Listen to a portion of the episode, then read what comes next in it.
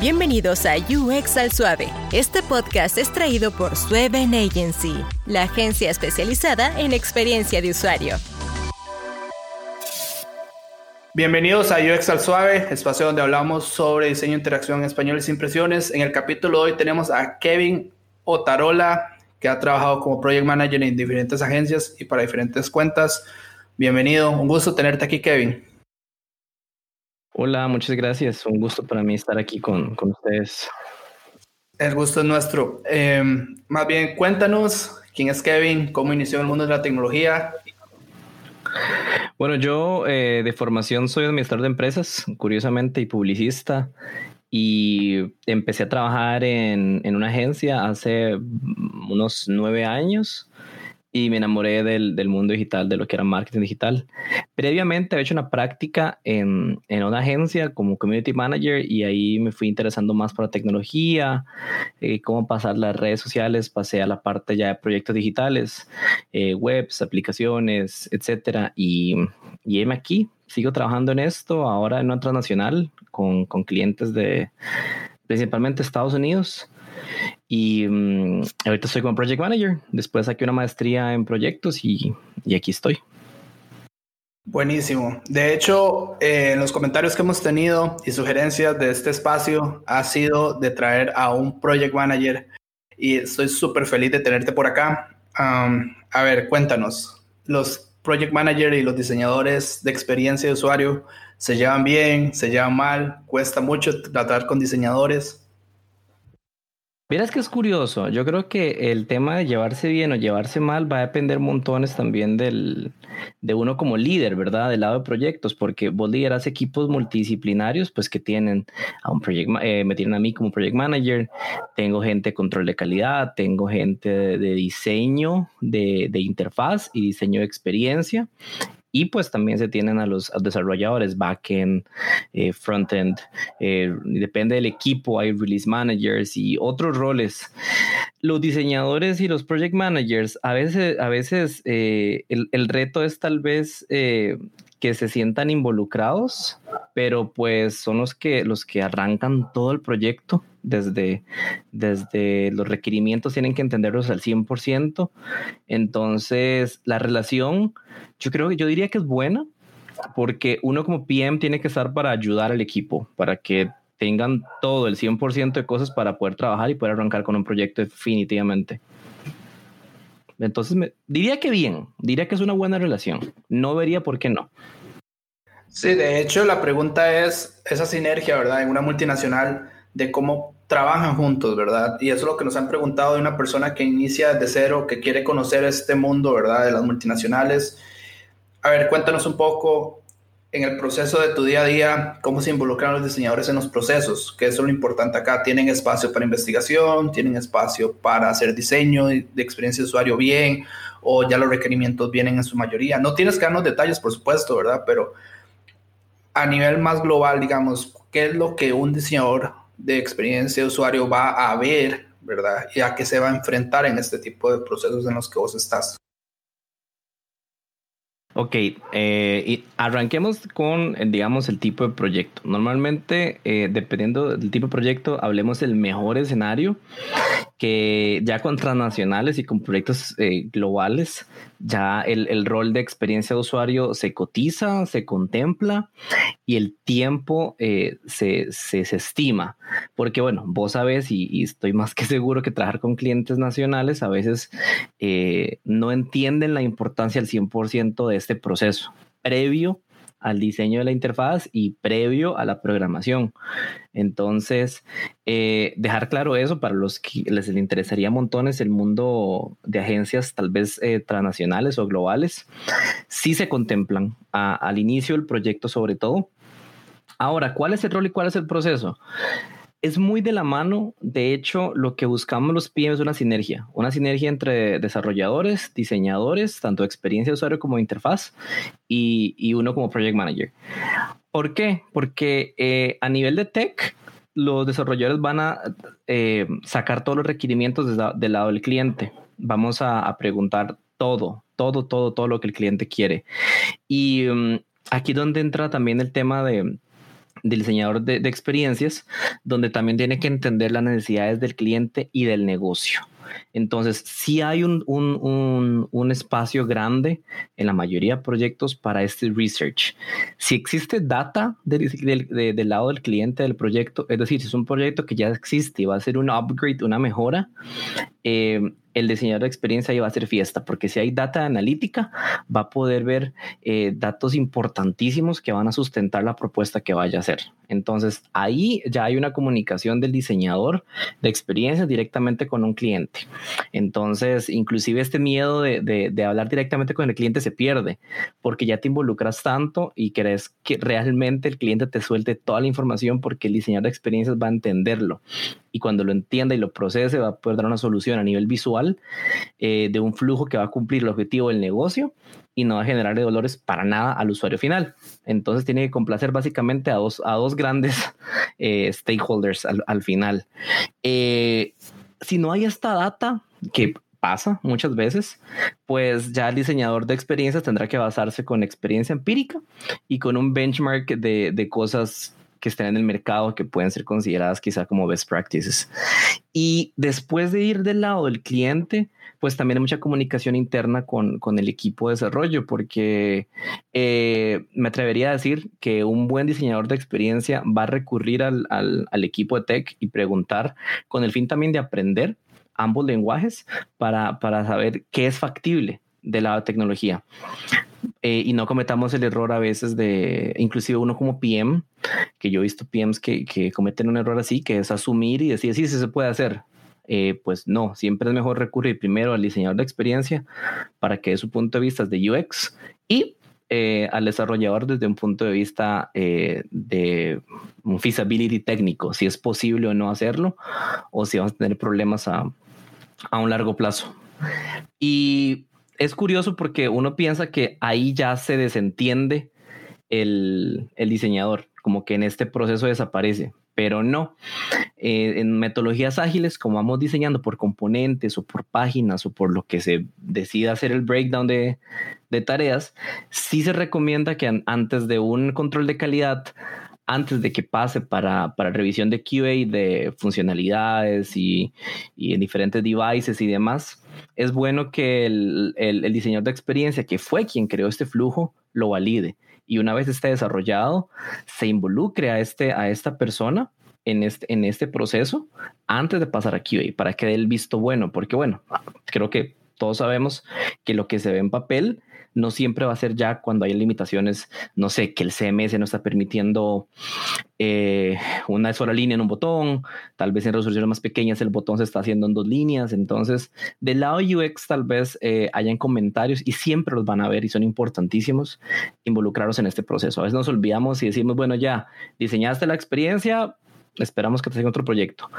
Eh, y no, realmente van a lo largo de todo el proyecto y como son metodologías ágiles, eh, se van involucrando en cada uno de los componentes o secciones que se vayan diseñando de los, ya sea del sitio, la aplicación o del deliverable que se está trabajando. De hecho, eh, la pregunta más importante acá, yo creo, es la importancia del diseño en tus, bueno, en los procesos que has llevado y cómo ha sido trascendental para los mismos. Eh, yo creo que ahora hemos llegado a ese punto en que las empresas multinacionales sí requieren que los diseñadores de interacción estén como en la primera fila de los proyectos con ustedes, con los project managers. Pero ahora la pregunta del millón es, ¿es en serio tan importante, verdad, tener este proceso? O aún así hay clientes que dicen, no, es demasiado caro para nosotros, vamos a contratar un diseñador gráfico, yo sé que en caso tuyo, que estás en una transnacional, es muy, como muy estándar ese proceso, pero en lo que has visto durante los años, hemos entonces cambiado en eso, o si todavía existen que no, mira, vamos a dejarlo en un diseñador cualquiera y que lo haga como quiera sin investigación. Casi no que digas eso, porque sí, siento que con los años eh, se le ha ido dando más importancia y la importancia que realmente merece este rol. Porque yo creo que las lecciones aprendidas de los proyectos que no han tenido diseño de experiencia ha sido la cantidad de errores por diseñar de una vez que no es culpa de nadie, tal vez es un desconocimiento y un aprendizaje empírico de, bueno, ¿para qué un diseño de experiencia? ¿Qué es? Porque a veces cuesta un poco explicarlo a alguien que tal vez vos y yo hablamos este lenguaje y los que están escuchando tal vez lo hablen, pero hablarle a un cliente que tal vez veo desde un punto de vista más mercadológico, más de finanzas, más de objetivos, no va a entender qué es un wireframe, no va a entender qué es un flujo, no va a entender un montón de cosas, jerarquización de información, visualización de datos, etcétera. Entonces, eh, con el tiempo sí debo decir que se le siento que se le da más importancia a este rol y se le está involucrando muchísimo más. En mi experiencia con proyectos globales es un rol que sí se toma en cuenta porque ya se está inclusive tomando en cuenta desde el rol del diseño del, user persona, entenderlo bien, inclusive antes de arrancar cualquier cosa. Y no nada más la definición de este user persona, sino también el diseño de, perdón, el levantamiento de requerimientos del lado del cliente. Quiero entender, por ejemplo, tengo una oferta, una página que va a mostrar ofertas. Quiero entender cómo como cliente cuántas ofertas quieres que se muestren para ver si lo hacemos en cards, para ver si usamos imágenes, porque tal vez a nivel de diseño sea muy limpio, nada más dos imágenes con oferta y el cliente va a decir, no, quiero que se vean cinco o cuatro ofertas y se vea el preview la siguiente para que el usuario haga el scroll. Entonces, todo esto se filtra desde el inicio y ya cuando llega a diseño, ya se soluciona más a nivel de seguimos libro de marca, vemos qué imágenes utilizar que reflejen la identidad de la marca, pero antes de llegar a ese punto, todo ese flujo nos resuelve muchos dolores de cabeza y van a evitar, número uno, atrasos, van a evitar retrabajos y van a evitar eh, posibles riesgos que inclusive como uno como PM cuando maneja riesgos puede ser esto, puede ser que no esté claro qué espera el cliente y el diseñador de experiencias viene a limpiar ese montón de, de, vacíos que pueden quedar en un proyecto cuando no se tiene claro a nivel de flujo, a nivel de navegación, qué es lo que se desea. De hecho, sí es muy importante eso, es un buen detalle de, de que a veces no es la, mejor experiencia y eso es el trabajo de todos nosotros, ¿verdad? Averiguar cuál es la mejor experiencia y tener los datos para hacerlo, ¿verdad? Em, y en tu caso, es importante también a veces guiarnos, ¿verdad? no volvernos locos e inventar un montón de cosas que no se van a crear. Ahora, con tu experiencia, eh, ¿cuáles han sido tus procesos más difíciles de llevar, digamos, eh, como un todo? Eh, yo sé que hay procesos que son centrados en el usuario, hay procesos que no lo son. A ver, ¿cuál es el, proceso más difícil en este caso, digamos, si el proyecto fuera, ah, mira, ocupo rediseñar esto, o mira, vengo con un app nuevo, o la clásica, tengo este sitio, se ve horrible ahora y ocupamos arreglarlo, ¿verdad? Yo creo que a nivel de, procesos del lado del cliente, me atrevería a decir que una de las cosas más complejas podría ser hacer eh, entender al cliente eh, que del lado de ellos entiendan quiénes son los tomadores de decisiones. Porque normalmente inclusive eh, nuestro diseñador de experiencia o con quien, con quien estemos trabajando se va a enfocar en solucionar los problemas del negocio y obviamente enfocado en, en el user persona. Pero el, uno de los problemas es cuando del lado del cliente eh, no saben quién toma la decisión o hay muchos tomadores de decisiones o internamente hay errores de comunicación que, entre ellos no se comunican y cuando llegas, por más que algo esté aprobado, es, ok, ¿por qué hay un banner que cuando cargo esta página eh, en el... Tengo que hacer scroll para poder ver el contenido. Y es como, bueno, eso se vio desde los wireframes, porque hasta ahora lo están diciendo. Y eso ya es un dolor de cabeza para el señor de experiencia, porque uno que trabaja con clientes todos los días, y hace mucho client management, pues sabe que eso es normal. Pero sí lo entiendo desde el punto de vista de un diseñador que no tiene client facing todos los días, que no está todo el día hablando con clientes, va a decir, ¿por qué me están diciendo eso hasta ahora? Y eso son tal vez una parte de un proceso difícil, incluyendo al lado del cliente. Del lado del diseñador, eh, he trabajado con todo y me atrevería a decir eh, diseñadores ordenados, tal vez llamémoslo desorganizados, para no decir desordenados, eh, Aquí entra un tema mucho y uno como líder de equipos tiene que trabajarlo, que es las personalidades, porque definitivamente la personalidad de un diseñador no es algo cliché ni algo general, general digamos, en todo el gremio, pero sí hay como eh, puntos en común de una persona creativa.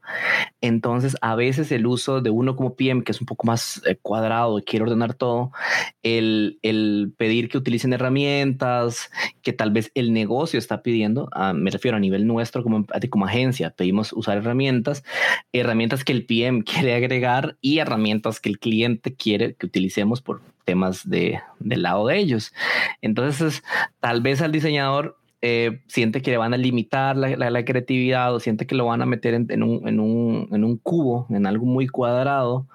Y ahí donde el rol de uno como PM, pues de liderar personas, entra para, para hacer entender esas frustraciones del, del, diseñador y que sienta que realmente no va a ser algo malo, más bien va a facilitar. Y lo bueno de eso es de que queda todo en evidencia al usar sistemas eh, de tracking para entrega de deliverables, inclusive de mi parte, eh, hemos mejorado procesos en algunos proyectos con el uso de herramientas como, como Zeppelin, por ejemplo, que nos ha ayudado bastante para tener los comps no guardados como, como PNGs, cuando son páginas con un scroll gigante o con PDFs. Y eso también pues ayuda al equipo de desarrollo a tener todas las, las todos los specs de los diseños ahí. Entonces, eh, a veces involucrar al diseñador o convencerlos que, que, el uso de herramientas de tracking son buenas cuesta un poquito. Creo que esas son las, dos cositas más complicadas. Perfecto. Te tengo una pregunta. Yo creo que normalmente eso no le toca al PM, pero bueno, es, puede ser una buena pregunta. Vos tenés la oportunidad de traer un nuevo diseñador a tu equipo un diseñador de experiencia porque el cliente lo requiere en su proyecto eh, o lo necesitas porque ya tu diseñador no da abasto. Eh, vamos a poner aquí un, escenario típico, ¿verdad? Igual, estamos con el mismo diseño de esa página, ¿verdad? ¿Qué o cuáles son los requerimientos que un PM buscaría en un buen diseñador? Digamos que me digas, eh, a mí me gustaría que tenga estas herramientas son las que la mayoría de mis clientes ha utilizado. Estos son los procesos que normalmente nosotros hacemos. O mira, con lo que yo he visto, con, la gente que yo he trabajado, estas son las cinco herramientas que un diseñador de experiencia de usuario no debería jamás, jamás utilizar. O, por ejemplo, me puedes decir, no, es que aquí la ciencia de esto es la empatía, ¿verdad? Que, que pueda comunicarse, sus skills de comunicación, ¿verdad? Cuéntanos, si vos tuvieras que mapear todo eso y vos estás buscando un diseñador, ¿cuáles serían tus requerimientos? Qué buena pregunta. Eh, mira, se viene a la cabeza mucho el tema de proactividad. Porque eh, dependiendo del proyecto, dependiendo de la agencia, un diseñador va a entrar en un proyecto, en el mundo de los proyectos, sin entrar en una cátedra, un proyecto tiene principio y tiene fin. Si no, entras en un proceso eh, de mantenimiento continuo, que te hablo, tal vez diseño de diferentes landings, de banners, etcétera. O entras en un proyecto que va a ser un sitio web y entras y acabas y luego quizá un upgrade al sitio web, etcétera. A nivel, ¿por qué digo proactividad? Porque es, es bonito cuando es un diseñador de experiencia que justamente, como te dije al inicio, pide la data, porque a veces al cliente se le olvida o hace las preguntas pertinentes que tiene que hacer.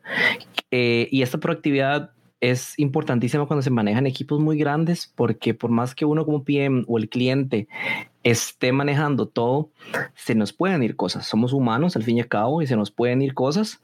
Y es bonito cuando el, cuando el, el, diseñador de experiencia, sobre todo, se involucra en este proceso y pregunta y, o investiga.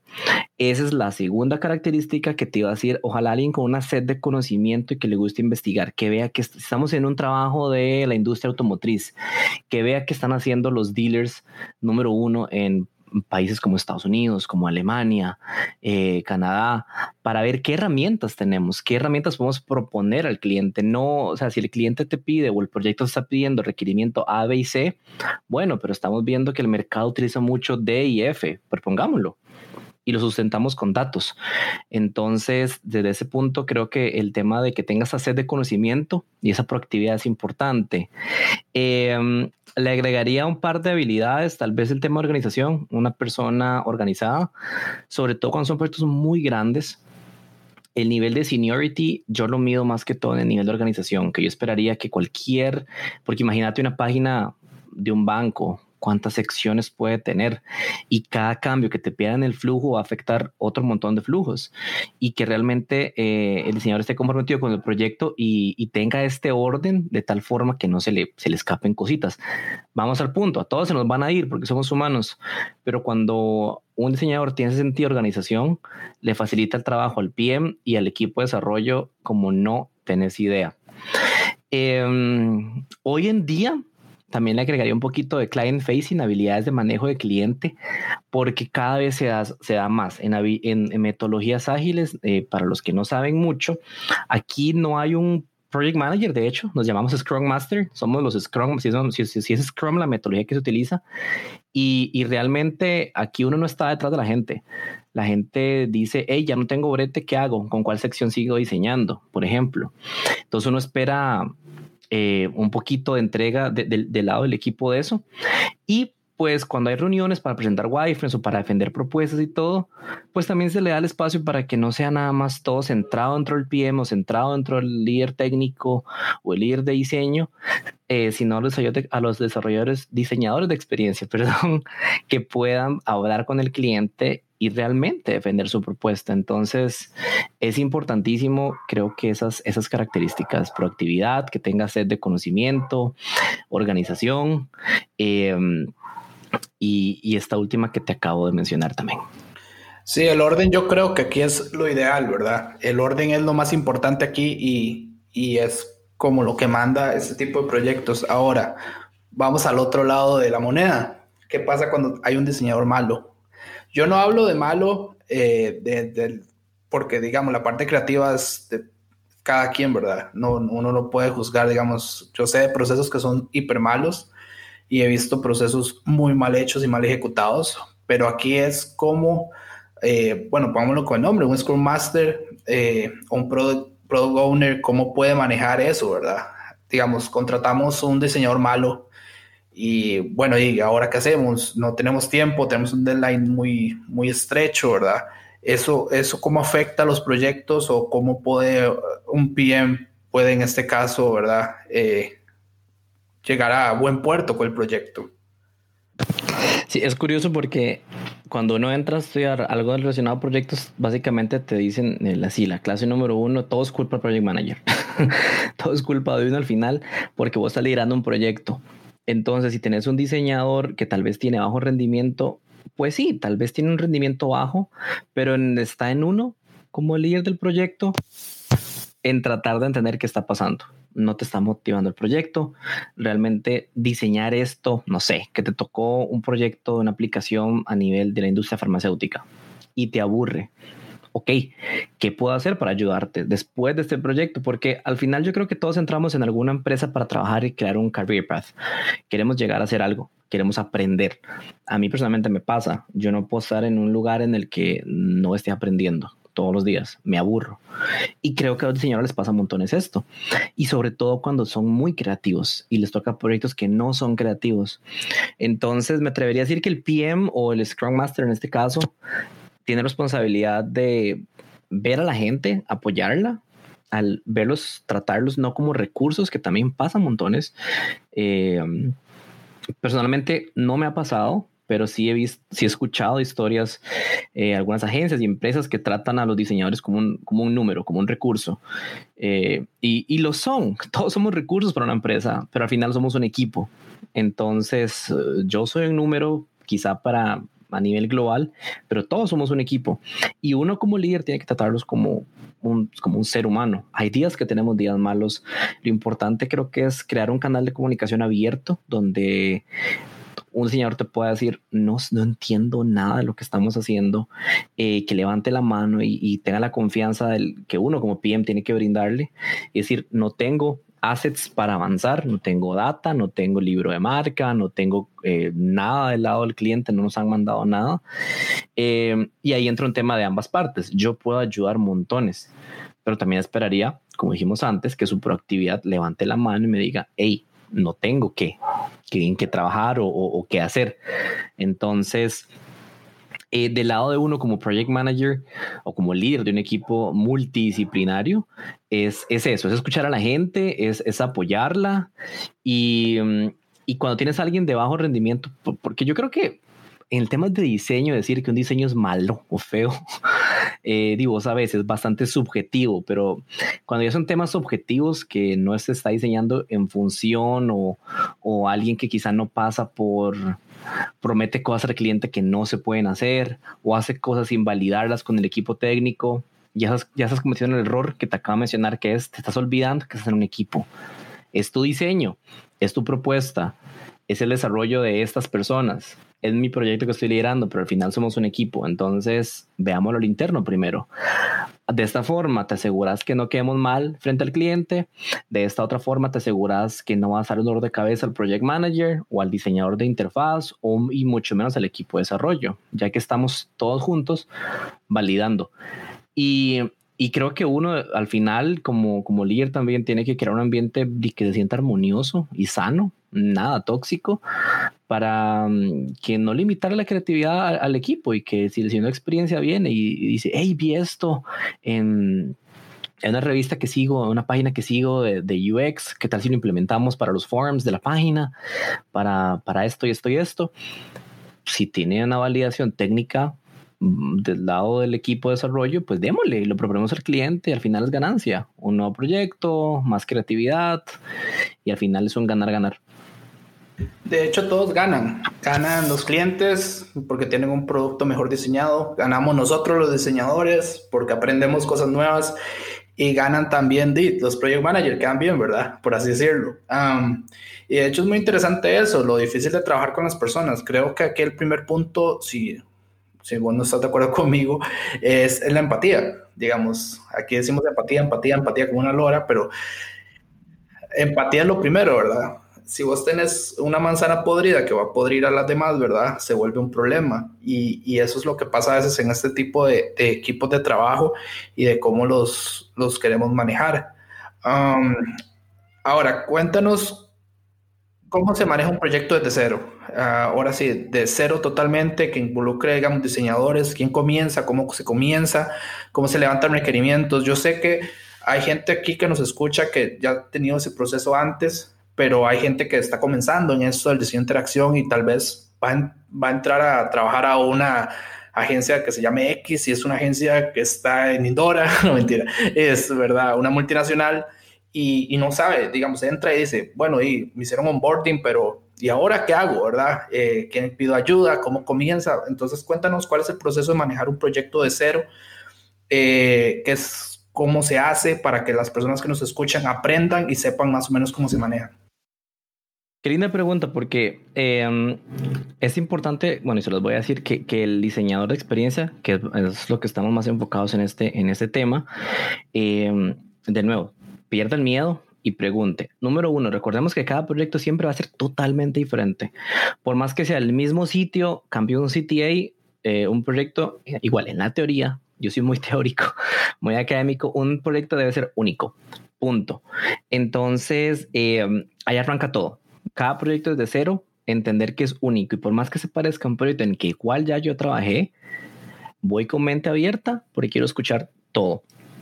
Eh, ¿Cómo empezar un proyecto desde cero? Es algo pues complicado decírtelo como escrito en piedra, te lo voy a decir con mi experiencia, ni siquiera como lo trabajo yo, sino como sería la forma ideal, porque porque por más yo ideal que quiera hacer, es un equipo complejo, incluyendo a clientes, y no siempre se puede. Eh, el inicio, pues se hace todo lo que es el, el, scope del proyecto, que básicamente es, y es importantísimo que todo el equipo lo conozca. ¿Cuál es el alcance del proyecto? ¿Hasta dónde llegamos? ¿Qué vamos a desarrollar? Ah, y este botón me lleva a esta otra página y eso es un link out, es una página aparte, no lo manejamos nosotros. Y el diseñador, pero esa página está fea, lo entiendo, lo comparto, pero está fuera de scope. Propongamos algo para después del lanzamiento, tal vez quieran dejar este third party que tienen y lo hacemos nosotros. Pero entendamos de que hay a veces cosas que están fuera de nuestro control porque están fuera del alcance, fuera del scope. Entonces, primero se define un scope, eh, que es lo principal de un proyecto. Entender cuáles son los alcances del proyecto a nivel de diseño, a nivel de contenido, a nivel de desarrollo. Em, y se crea un project plan. Este project plan tiene fechas. Estas fechas eh, inicialmente son, más que fechas, son milestones, son como hitos dentro del proyecto en el cual vamos a entender dónde hay entregas importantes. Aquí no estamos hablando todavía de, estimaciones, no estamos hablando de compromisos todavía, es más un plan de cómo hacer el proyecto. Em, en esa etapa paralelo se hace un levantamiento de requerimientos y ahí sí se entiende al, a grosso modo en metodologías ágiles eh, qué va a tener cada sección. Muchas veces se, trabaja con una figura business analyst, si es que existe, y si no existe, si una metodología Scrum, entonces se trabaja con un product owner, que es el que va a decir, eh, va a definir qué se va a trabajar en cada sprint, si se trabajan por sprints. Y, um, y esa forma, pues decimos, bueno, el proyecto va a durar 50 sprints y ya tenemos una idea en los hitos, más o menos cuántos sprints van a ser para cada hito. Sé que suena un poco en chino, pero básicamente en palabras más, más normales es calendarizar todo el proyecto, todavía sin prometer fechas, pero entender cómo lo vamos a dividir. Porque recordemos que metodologías ágiles es muy diferente a Waterfall, que son las cascadas, que es primero diseñamos todo y luego desarrollamos. No, en metodologías ágiles se hacen paralelos. Se diseñó la sección de galería, la herramienta de galería. Eh, se hizo el wireframe, se aprobó el wireframe, pasa a diseño, se aprobaron diseños de interfaz y pasa a desarrollo. Y puede ser que nada esté listo, pero ya galería se diseñó, ya la galería se, se programó, ya pasó por calidad, ya pasó por la aprobación del, de UX y salió pero bueno, no salió al aire, pero ya está listo. Se trabaja como por pedacitos, se rompen pedacitos que al final se van a unir en, en diferentes sprints y al final del proyecto ya está todo unido y todo aprobado. Em, así se empieza el proyecto de cero. Otra cosa importante es que quede claro y que es una pregunta que les doy como tip a los diseñadores para que hagan es, ok, ¿cuáles son los criterios de aceptación? Que a veces se nos olvida esto. ¿Qué cuenta para que el cliente apruebe esto? Entonces, aquí donde el product owner, que es normalmente está al lado del cliente, crea historias y esas historias son donde el, donde el product owner va a decir, como usuario quiero que en la galería yo pueda darle clic, me muestre la primera imagen y abajo los thumbnails de las cinco imágenes eh, hasta un máximo de cinco. Cuando no tiene cinco imágenes, solo me muestra eh, las que hay y me, y me pone la primera en el centro. Yo puedo hacerle scroll con, el dedo en móvil o con una flechita. Además, quiero que tenga un, texto abajo con un overlay chiquitito, con una transparencia. Entonces, así detallados son los user stories para entender, uno, a nivel de UX, lo que tengo que diseñar, a nivel de UI, lo que tengo que darle, darle todo el diseño final y a nivel de programación también para entender funcionalidades. Eh, ¿Y por qué? Porque eh, preguntas que a veces nos van y que me hacen diseñadores de experiencia con los que he trabajado, que son súper válidas, es esa. Ok, ¿qué mostramos si no hay tal cosa? No sé, si, si estoy buscando un producto y no hay en stock, ¿qué mostramos? ¿Cuál es el mensaje de error? ¿Se puede hacer esto? Ese tipo de preguntas son importantes en criterio de aceptación porque si la historia dentro, del, dentro, del, dentro de la tarea no viene clara, la historia que vamos a trabajar, eh, no se puede ni arrancar en temas de experiencia de usuario. Luego que se define toda esta locura, ya arrancamos con los sprints. Y de nuevo, como es la metodología ágil, eh, no va a ser la típica diseño, desarrollo, QA, no, se va a repetir ese proceso a lo largo de todo el proyecto. Entonces, en las agencias eh, ya más, quizá más maduras, con estructuras ágiles más desarrolladas o más establecidas dentro de la empresa, eh, se va manejando, el diseñador va a estar en todo el proyecto con, con trabajo, va a estar entretenido y... Mm, y va a estar tomado en cuenta. Eso sí, no, no tengan duda de que no van a ser tomados en cuenta definitivamente, porque sí los van a tomar en cuenta en todo el proceso. Y ya luego de esto, pues empiezan a, bueno, hay otras tareas administrativas en las que no voy a entrar, eh, pero sí se empiezan a setear reuniones en, en, donde puede que hayan tal vez un, un, demo que se hace, un pequeño demo a nivel de prototipado con, con un pequeño grupo de usuarios previamente, todo se calendariza y ya luego se arrancan las reuniones típicas de una metodología ágil, que es sprint planning, backlog grooming y el, y el típico daily daily stand-up, en donde también diseñadores están incluidos para que, para que escuchen avances del proyecto y compartan sus avances del proyecto. Ahora, la pregunta aquí, de hecho me, me encanta eso de, de, este proceso, ¿verdad? Como un todo y escucharlo, pero aquí la pregunta es, y es una pregunta que nos han hecho nosotros también, es herramientas. Hablemos de herramientas un poco. Sketch sigue siendo el rey, Adobe XD, Figma, ¿qué es lo como se está moviendo ahora de lo que has visto vos en el mercado? Eh, nosotros seguimos utilizando Sketch y XD ha tomado como por ser parte de, crear el cloud como un boom raro de, ok, pagamos la licencia de CC, vamos a seguir utilizando Adobe XD. Eh, pero digamos, hemos visto como que Sketch todavía sigue siendo el rey eh, en, en, esto para, digamos, ya diseño UI, ¿verdad? Y en prototipado InVision y Azure para nosotros sigue siendo como lo fuerte. Ahora, en lo que has visto vos, ¿qué herramientas son las que siguen utilizando los diseñadores?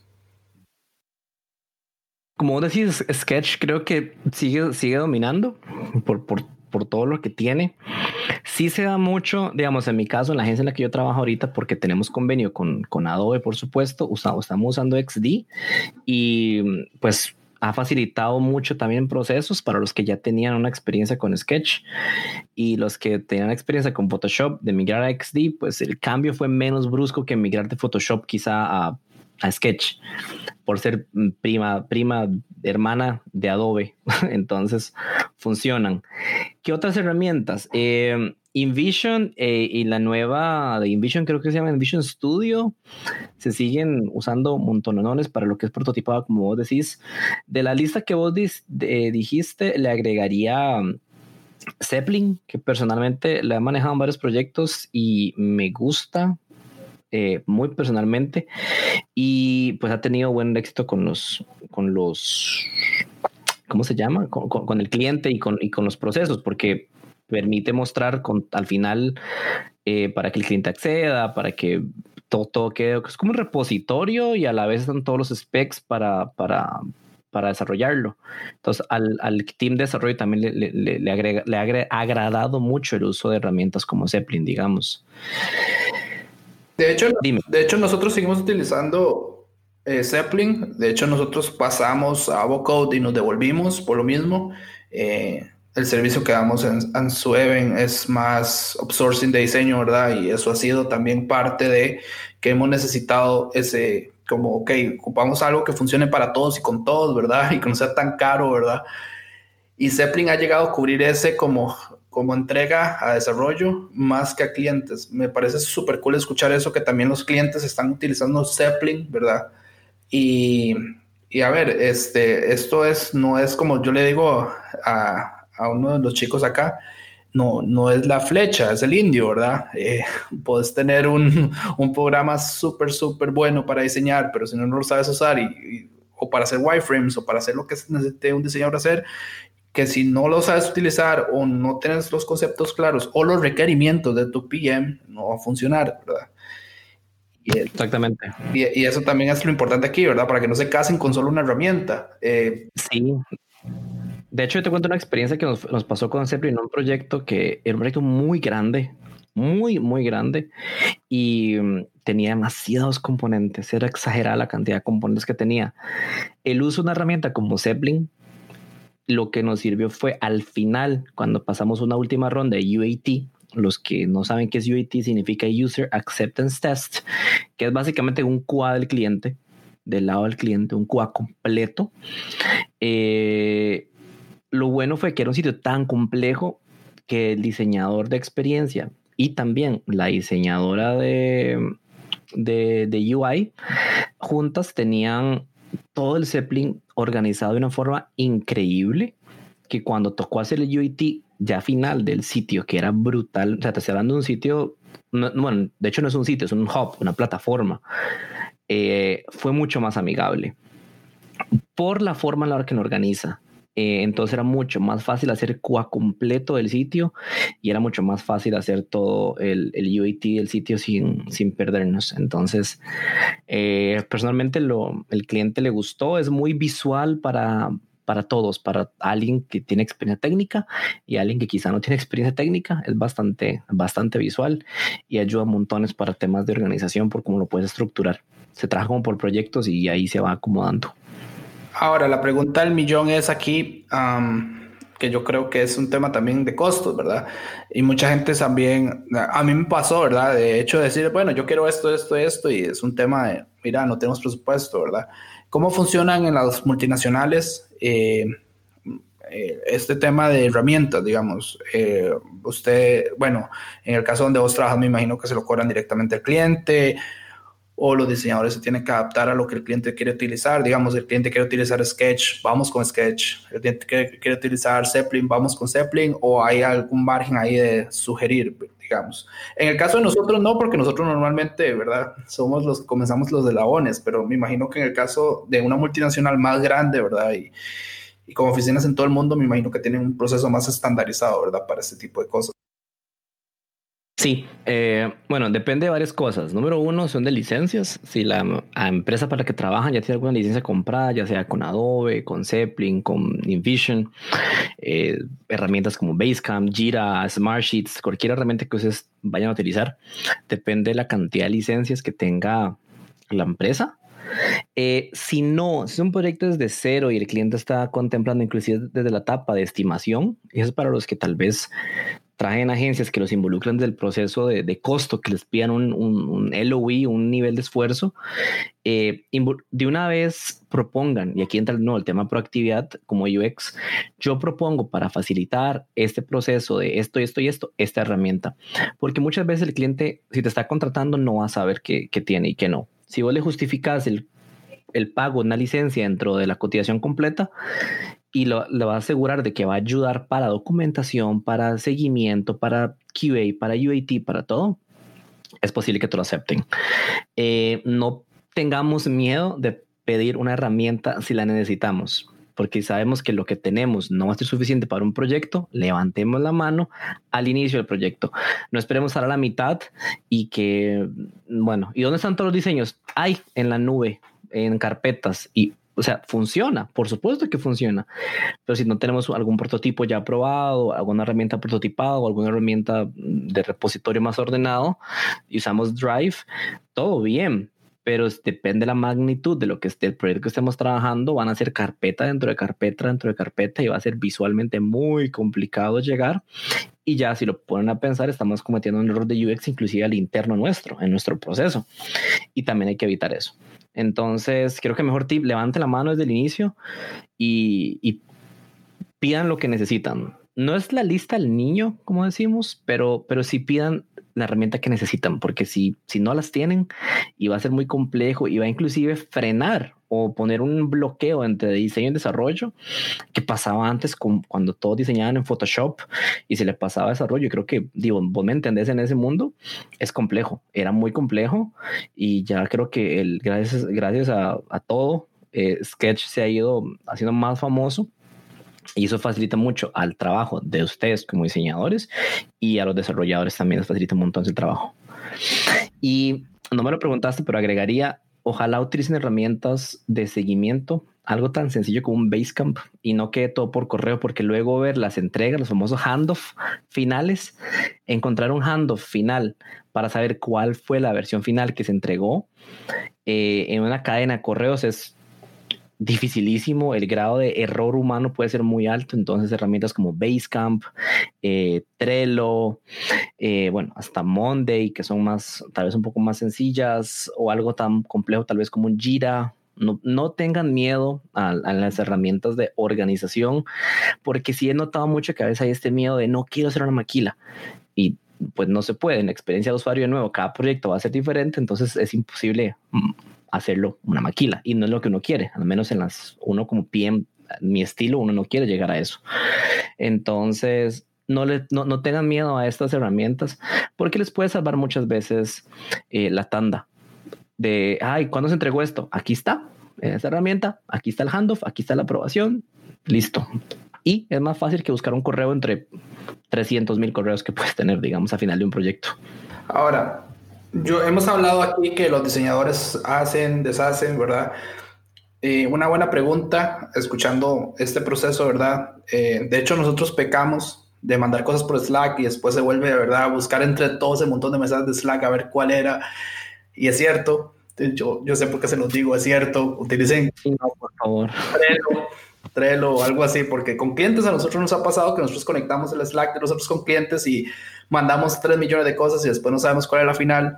Es normal, o sea, pasa y deberíamos corregir eso porque sí es un tema que pasa. Ahora, la pregunta al millón eh, para vos, roles son separados. Diseño de interacción es una cosa, diseño UI es otra, o se espera más o menos que los, que los diseñadores sean eh, unificados, digamos, por ejemplo, yo conozco el término con clientes de nosotros en la agencia que se llamaran ahora product designers, digital product designers, ¿verdad? Como un todo, ¿verdad? Que yo, la verdad, personalmente creo que un diseñador de interacción debería ser separado y no debería, debería conocer de diseño, pero no debería ser el que diseñe. Pero bueno, ¿cómo, cómo lo has visto vos? ¿Son separados? ¿Son unidos? ¿Se espera que sean UX UI, como se le llama acá? Uf, qué difícil. Eh, muy personalmente yo prefiero separar los roles. Esperaría que la persona de UX tenga un interés un poco más técnico que suele pasar. Por ejemplo, estás utilizando un componente, un CMS que es eh, AEM, que es el de Adobe, Adobe Experience Manager. Estás trabajando con ese. Tienes una librería de componentes. Esperaría que el diseñador de UX se involucre para entender la librería de componentes, por ejemplo, para limitar y para entender em, cómo tienen que diseñar el flujo y los wireframes y los prototipos. Eso más del lado también que conozco un poco de analítica para que pueda haber data. Entonces ves que son tal vez cualidades que si te digo el lado de un diseñador de UI ya pensaría diferente. El UI yo esperaría que conociera 100% el cookbook o el, o el libro de marca o, todo lo que es el look and feel que el cliente o la marca tiene que tener para buscar ya a la, a la hora de diseño final pues imágenes que hagan match con esto, si vas a poner eh, palabras highlighted, si vas a jugar con, con, negritas, con tipografías, que respeten lo que es la marca, que estén enfocadas en el user persona y que tengan este look and feel y este feeling, esta personalidad que la marca está esperando sobre la estructura y el flujo que el UX construyó. Entonces sí creo que son roles que trabajan muy de la mano, sin embargo, yo sí lo separaría. Un UX va a estar más, enfocado 100%, como lo dice el nombre, en experiencia y en, resultados. En resultados. Eh, y quizá el UI, me atrevería a decir que va a estar más enfocado en que esa experiencia logre sus resultados y, eh, y, obviamente que gracias al flujo que diseñó el diseñador de experiencia no hayan dolores durante el proceso y que además transmita lo que la marca quiere transmitir. Entonces es un trabajo en conjunto, pero lo separaría en roles definitivamente. Y sí lo he visto así en agencias eh, tal vez un poco más grandes. Sí, sí está esta división de roles un poco más clara. Sí, de hecho, nosotros, eh, bueno, nos han pedido sí, diseñadores de experiencia de usuario o diseñadores UI separados. Eh, con roles muy específicos, pero sí hemos visto también esa creciente como búsqueda de un digital product designer, ¿verdad? Que algún día vamos a traer a uno para que, para que enseñe realmente ese rol, ¿verdad? Que ha sido un rol, un rol como hemos pensado nosotros que es un poco de ahorro también de las compañías de tener ambos roles, pero también no es una persona totalmente especializada ni en uno ni en el otro. Em, ahora, el peor error Vamos a a todos les he preguntado su peor error, ¿verdad? Entonces, en el caso tuyo, vamos a hablar aquí un poco, eh, no voy a decir tu peor error como project manager, sino vamos a hablar de cuál ha sido el peor error que has visto en un diseñador en un proyecto ágil. A ver, que digas, no, mira, es que esto hizo que um, costara dos millones de dólares más, por ejemplo, este, los costos se dispararon 10 veces más, eh, nos atrasamos un año más. Eh, utilizó una fotografía que no debería utilizar. A ver, cuéntanos un poco cuál ha sido el peor error que has visto de un diseñador en un proyecto ágil. Ok, te diría que temas de costos, por dicha, no me ha tocado ver nada así que yo diga, ah, ¿por qué diseñador? ¿Por qué hiciste esto? No. Eh, errores muy comunes, te voy a decir que em, por tan común que sea, siempre va a generar atrasos de algún tipo, es asumir. Eh, nunca asuman nada eh, y pregunten. Es decir, no diseñen y no se vayan a mostrar al cliente o no prototipen si no han validado con el equipo técnico. E inclusive con el PM o el Scrum Master con el que estén trabajando. Porque uno como PM también tiene que entender 100% el proyecto y las necesidades de negocio. Así, de verdad, 100%. Entonces, a veces uno puede responder preguntas y si no, pues se recurre ya al lado del cliente. Eh, pero cuando nos saltamos el proceso de la validación técnica, que a veces no es un proceso que no existe, eh, es donde vienen todos los posibles errores y metidas de pata porque se prototipó algo, porque inclusive el PM puede que no incluya, o sea, el diseñador de experiencia diseñó, valga la redundancia, y, yo lo veo bien, eh, vamos de donde el cliente y no lo valide. Y eso ya es como de mi lado como, como PM y del diseñador de no decir como, hey, validémoslo. Eh, y prometemos al cliente y luego vamos a desarrollo y que desarrollo te diga, hey, eso no se puede hacer. Hey, eso va a tomar el doble. Pasamos de una, no sé, de una tarea que proyectamos como talla S, que es poco tiempo, a una XL, por algo tan sencillo.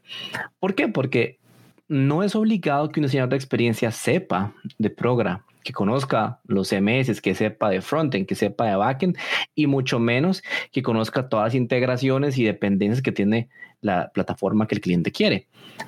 Por eso es bueno recurrir a tus compañeros del equipo y preguntar. Creo que los errores siempre se dan ahí, cuando estamos asumiendo y no validamos nada de lo que estamos diseñando y al final prometemos cosas, prometemos tiempos, prometemos eh, interacciones, porque inclusive hovers, eh, overlays, formularios, comportamiento de botones, error messages, etcétera, podemos prometer de todo. Si no lo validamos y asumimos, estamos cometiendo el peor error porque definitivamente eso sí genera atrasos, genera frustraciones y genera retrabajo. Y da una pena llegando a un cliente después decirle como, hey, el prototipo que viste, mira, el overlay que viste no se puede por esto y esto y esto. Entonces es, mejor antes de, tener esta vergüencita con el cliente decirle no validamos al interno que lo validen con, con su equipo interno. Sí, por supuesto, porque ya le generas expectativas. Yo creo que en todo trabajo el peor, el peor error es dar expectativas y no cumplirlas. Entonces no puedes hacer eso. Y una metodología ágil es horrible porque vas, trabajando a poquitos. Entonces, si ya desde el primer sprint estás cometiendo errores, ya generas una tensión feísima. Entonces esperan que los próximos sprints hayan más errores. Bueno, sí, eso, eso sí es un problema grave con el lado, con el lado del cliente, ¿verdad? Más que atrasan los sprints, me imagino, ¿verdad? Más que vos tengas conocimiento en eso, eh, cada error atrasa cada semana el sprint y, se vuelve una bola de nieve, ¿verdad? Gigante. Sí, totalmente. Porque uno en teoría en un sprint se define lo que se va a trabajar. Y si por ahora se tuvo que hacer retrabajo y se va a hacer una bola de nieve, como decís, se llega al siguiente sprint y en vez de cinco tareas tenés 15. Y ya el sprint 3 se ha afectado ya, y ya. Ahí hace uno malabares, pero entonces ya se vuelven retos que se pueden haber evitado con una simple consulta. Bueno, Kevin, muchísimas gracias por estar aquí hoy. Esta, esta es su casa, las puertas están abiertas, como le digo a todos. Usted está cerrando casi la temporada. Eh, un gusto, en serio, de todo corazón que estuvieras hoy aquí. No, muchísimas gracias, de verdad. Eh, mis mejores deseos. Siento que es un, proyecto bastante interesante. Ojalá sigan escuchando. Y muchas gracias por invitarme. Y cuando me quieran de vuelta para recoger otro tema, aquí estoy. Y feliz Navidad. sí, ya estamos en Navidad. Ya casi, sí. Se, se despide su anfitrión el día de hoy, Francisco Bravo. Un gusto y hasta pronto.